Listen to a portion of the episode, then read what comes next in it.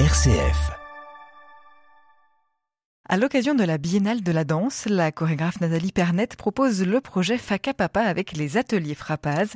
Objectif, mettre en mouvement les rituels des sportifs avant leur entrée sur le terrain. Pour en parler, Nathalie Pernet, chorégraphe, est avec nous. Bonjour Nathalie. Bonjour. Alors, les ateliers Frappaz mènent pour la quatrième fois le groupe Villeurbanais au défilé de la Biennale de la danse. C'est ce dimanche à Lyon. L'événement retrouve son format traditionnel au cœur de Lyon et célèbre cette année le dialogue complice entre la danse et le sport. Pourquoi ça avait du sens pour vous? Alors, ça avait du sens, euh, je dirais, surtout sur la question des rituels puisque finalement, entre danse et sport, on peut dire qu'il y a, il y a du lien autour de la question du mouvement, même si euh, finalement les enjeux des artistes et des sportifs sont pas forcément les mêmes, et que la, voilà, et que la compétition et la médaille n'est pas finalement notre fort, nous les danseurs. Moi, j'ai voulu trouver ce qui nous réunissait vraiment, et puis voir du côté, du côté de la magie aussi des préparations. Et c'est vrai que et les danseurs et les sportifs de toute discipline euh, cultivent euh, bah, une préparation qui mêle à la fois des exercices qui sont bien pensés par rapport à l'activité à venir, mais aussi euh, des, petits rituels qui sont surtout là pour nous rassurer, pour nous faire du bien à la tête et, pour créer le groupe parfois quand il s'agit de sport collectif. Et là, en l'occurrence, c'est une danse très collective. Qu'est-ce qui vous a plu dans ce projet, vous, Nathalie? Ce qui m'a plu, je dirais, comme dans tous les projets extrêmement participatifs qui réunissent, euh, là en l'occurrence, 300 participants de 12 à 82 ans, avec des expériences diverses et variées dans le mouvement, voire aucune expérience, c'est d'arriver à, rassembler tout ce beau monde autour d'une proposition dansée et que cette proposition leur plaise, que finalement ils, euh, bah, euh, ils, la mettent comme un vêtement qui leur va bien, qu'ils se sentent heureux, euh, fiers de le danser ensemble et puis fiers de le partager aussi avec un public.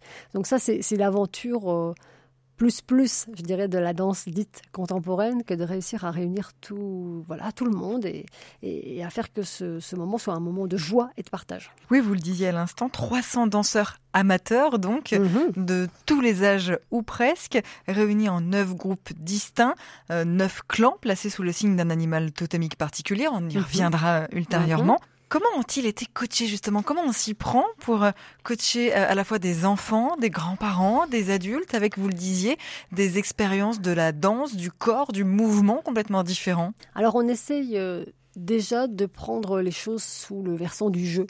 En fait, rien ne vaut l'esprit ludique. c'est vraiment la chose la plus, la plus agréable qui soit que de, cultiver une atmosphère où tout le monde a le sourire et porté par une énergie qui est extrêmement positive. Voilà, c'est même ce qu'on cultive en danse également. On sait que les danseurs classiques, s'ils veulent sauter plus haut, ils sourient parce que ça, ça élève le sourire. Donc c'est ça, c'est cultiver, euh, cultiver le, goût du jeu, et puis c'est trouver à la fois des moments dans une chorégraphie où on va transmettre la même chose à tout le monde à un niveau qui convienne à tout le monde.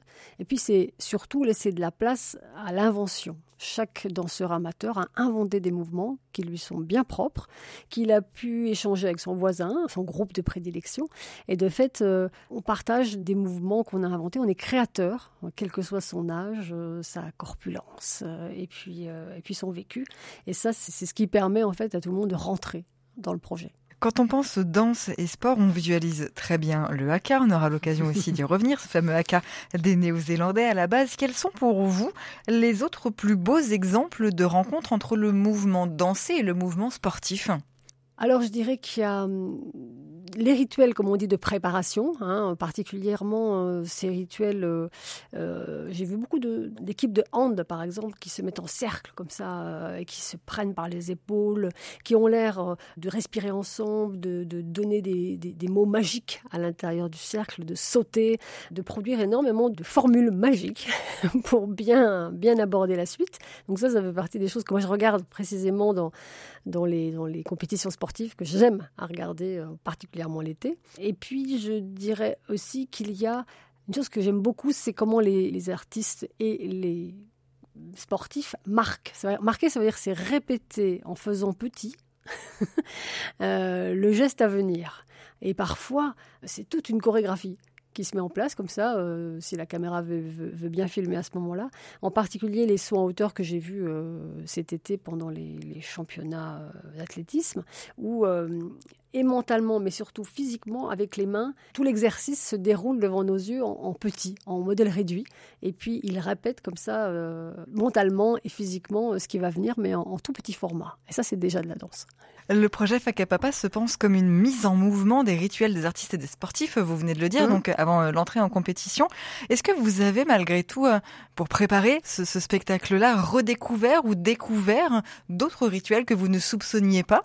Effectivement, bon, j'ai mes rituels, mais j'en ai trouvé d'autres qui sont plutôt des rituels d'ailleurs qu'on pratique euh, au collège ou au lycée, qui est par exemple le check, euh, qui est cette fameuse euh, voilà petite frappe qu'on fait main à main et en duo, et qui parfois, selon les, couples, prend des proportions exceptionnelles. C'est-à-dire qu'on en rajoute, on en rajoute, on en rajoute encore, et ça devient une, une vraie chorégraphie à part entière. voilà, ça c'est une chose qui se pratique peu dans notre compagnie, mais beaucoup ailleurs. Il y a aussi beaucoup la frappe. Alors, ça, peut être trivial, mais c'est vrai qu'il y a beaucoup de danseurs entre eux, ça, c'est pas mon cas, qui se donnent des petites tapes sur les fesses comme ça avant de partir. c'est, voilà, c'est à la fois de l'encouragement et puis de la proximité. Enfin, c'est vraiment l'idée d'être, euh, d'être des complices. Et vous, vos rituels à vous, c'est quoi? Alors, moi, c'est beaucoup d'étirements. Voilà, parce qu'à certains âges, on cultive pas forcément les mêmes rituels. beaucoup d'étirements, beaucoup de relâchement musculaire pour pas être tendu. Je suis d'une nature un peu un petit peu tonique, donc il faut que j'arrive à détendre tout cela. De la respiration profonde. Et par exemple, euh, j'essaye aussi de reproduire des mouvements ou de marcher au ralenti et les yeux fermés. Ça, c'est pour cultiver un équilibre qui ne soit pas euh, accroché par le regard, mais qui soit plus une sensation interne et profonde. Merci beaucoup. Euh, on va continuer à parler de ce projet Fakapapa donc que vous avez euh, que vous avez chorégraphié à l'occasion de la Biennale de la danse. On en reparle juste après une petite pause musicale. M comme midi, l'invité. On continue à parler euh, de Biennale de la danse et plus particulièrement de ce projet Papa mené par les ateliers Frappaz que vous avez donc chorégraphié, Nathalie Pernette. On a déjà développé un petit peu, euh, voilà, réexpliqué un petit peu que c'était une mise en mouvement des rituels des sportifs euh, et des, artistes avant leur entrée en compétition. On a évoqué très brièvement le haka. J'aimerais revenir un peu plus dessus mhm. puisque le haka c'est un peu la danse sportive par excellence, celle que beaucoup connaissent. Et ce projet Fuck Papa se veut comme un haka villeurbanais. Mhm. Euh, comment avez-vous décidé de rendre hommage à la culture maori? Quand on questionne euh, n'importe qui sur un rituel impressionnant qui pourrait avoir lieu avant une compétition, tout le monde nous dit le haka. C'est-à-dire c'est vraiment une reconnaissance mondiale, cette, euh, cette, forme rituelle. Du coup, j'ai un peu fouillé la question. Je me suis dit, c'est vrai que c'est impressionnant, c'est vrai que c'est beau, c'est vrai que c'est une autre culture, mais de quoi est-elle faite, euh, voilà, cette, euh, cette danse Et est-ce qu'on peut, nous, peut-être aussi s'en inspirer pour créer un, un moment de force collective comme ça, voilà, qui n'est pas destiné à un adversaire particulier, mais qui est plus là pour se rassembler. Donc le haka, qui veut dire littéralement danse rituelle en maori, c'est normalement euh, une danse qui rassemble un groupe, un clan, et qui est à la fois une démonstration de force et un, hommage rendu à son adversaire. Une fois que tout ça est dit, déjà ça donne un certain esprit qui permet de mieux comprendre de quoi il est fait. Moi j'ai regardé des haka et je me suis dit de quoi sont-ils faits? Des ingrédients, des ingrédients dont on pourrait faire une recette à venir. Donc j'ai bien vu que tout ce qui était frappé, frappé de corps, frappé piétinement, était une chose importante. J'ai bien vu que le saut, que euh, les jeux de visage, que euh, la voix avait aussi son importance et que certains gestes étaient aussi euh, employés qui ne sont pas forcément destinés à être vrais, mais c'est plutôt des, gestes entre guillemets agressif vis-à-vis d'un potentiel euh, adversaire. Euh, on lui montre d'une certaine manière ce qu'on pourrait lui faire. voilà. Donc bon, la liste est encore longue, mais en tout cas il y a tout un ensemble de choses comme ça que j'ai proposé aux, amateurs pour euh, ben, petit à petit rentrer dans sa propre danse à soi en essayant d'étudier, d'approfondir, de fouiller un ingrédient et un autre. Et cela nous a permis déjà de créer, je dirais, euh, des danses assez rythmées, oui, assez éruptives, qui, euh, qui font euh, référence au haka traditionnel sans en être. Après, là où, la culture maorine m'a aussi beaucoup intéressée, c'est ce que j'ai essayé de transmettre aux amateurs, c'est la culture du clan ou de la famille qui ne se fait pas comme en Occident, puisqu'on n'a pas de nom de famille forcément, mais on a, on a surtout une lignée une lignée, une généalogie, et depuis la nuit des temps. Donc euh, celle-ci passe souvent par un animal totémique qui finalement euh, suit euh, l'ensemble, l'ensemble du clan depuis toujours. Ça m'a paru intéressant puisque les 300 amateurs viennent vraiment d'horizons différents. Ils ont des, familles françaises avec des noms différents. Ils, viennent de milieux sociaux différents, voire de pays d'origine différents. Voilà, comment on peut reconstituer finalement ou recréer euh, de, de nouvelles familles? Donc on a cherché euh, des animaux qui ne soient évidemment pas euh, de Nouvelle-Zélande, mais qui soient plutôt des, animaux lyonnais. On a pensé évidemment au hérisson, qui est très présent dans les villes, au renard, on a pensé au rat. Voilà, malgré tout, c'est un animal en plus qui est très intelligent, donc euh, il vaut le coup d'être cité. On, a pensé au lézard, au renard, je ne sais pas si je l'ai déjà dit, au mouton, qui quand même est de plus en plus présent pour euh, brouter les pelouses. et à deux animaux un peu plus curieux, qui sont le lion et euh, le dauphin, qui ne sont pas des, animaux qu'on croise tous les jours à Villeurbanne, mais au moins ils font partie des emblèmes de la ville. Donc c'était intéressant de les inviter euh, dans notre bestiaire. Et je dois dire que les amateurs ont vraiment joué le jeu. Ils se sont investis dans leur, euh, dans leur clan. Et ils ont, je crois qu'ils en sont assez fiers. Et de leur costume, du coup, et, de, leur, et de leur animal de référence. Ces animaux totémiques, on va les reprendre pour être sûr de bien, bien tous les avoir. On a le rat, le renard, le lion, le dauphin, le lézard, le hérisson, le mouton, le lièvre et la tortue. Alors une fois qu'on a dit ça, on a compris qu'ils allaient être euh, tous costumés, mhm. j'imagine, euh, dans l'animal qui, les représente. Mhm. Au-delà de ça, qu'est-ce que ça veut dire? Qu'est-ce que ça représente pour les danseurs? Un sentiment d'appartenance qui se crée en fait au, fil d'une année de répétition.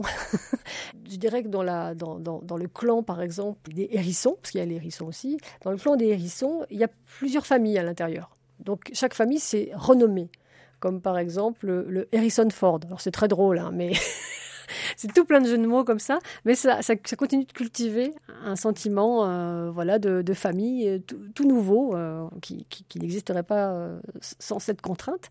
Donc ça, c'est vraiment le, ce que ça a créé, une espèce d'ébullition et puis des fois un petit peu de complicité, mais aussi d'adversité. Enfin voilà, ils sont, ils sont en compétition quand même à l'intérieur, l'intérieur de ce, de ce défilé, les, différents clans.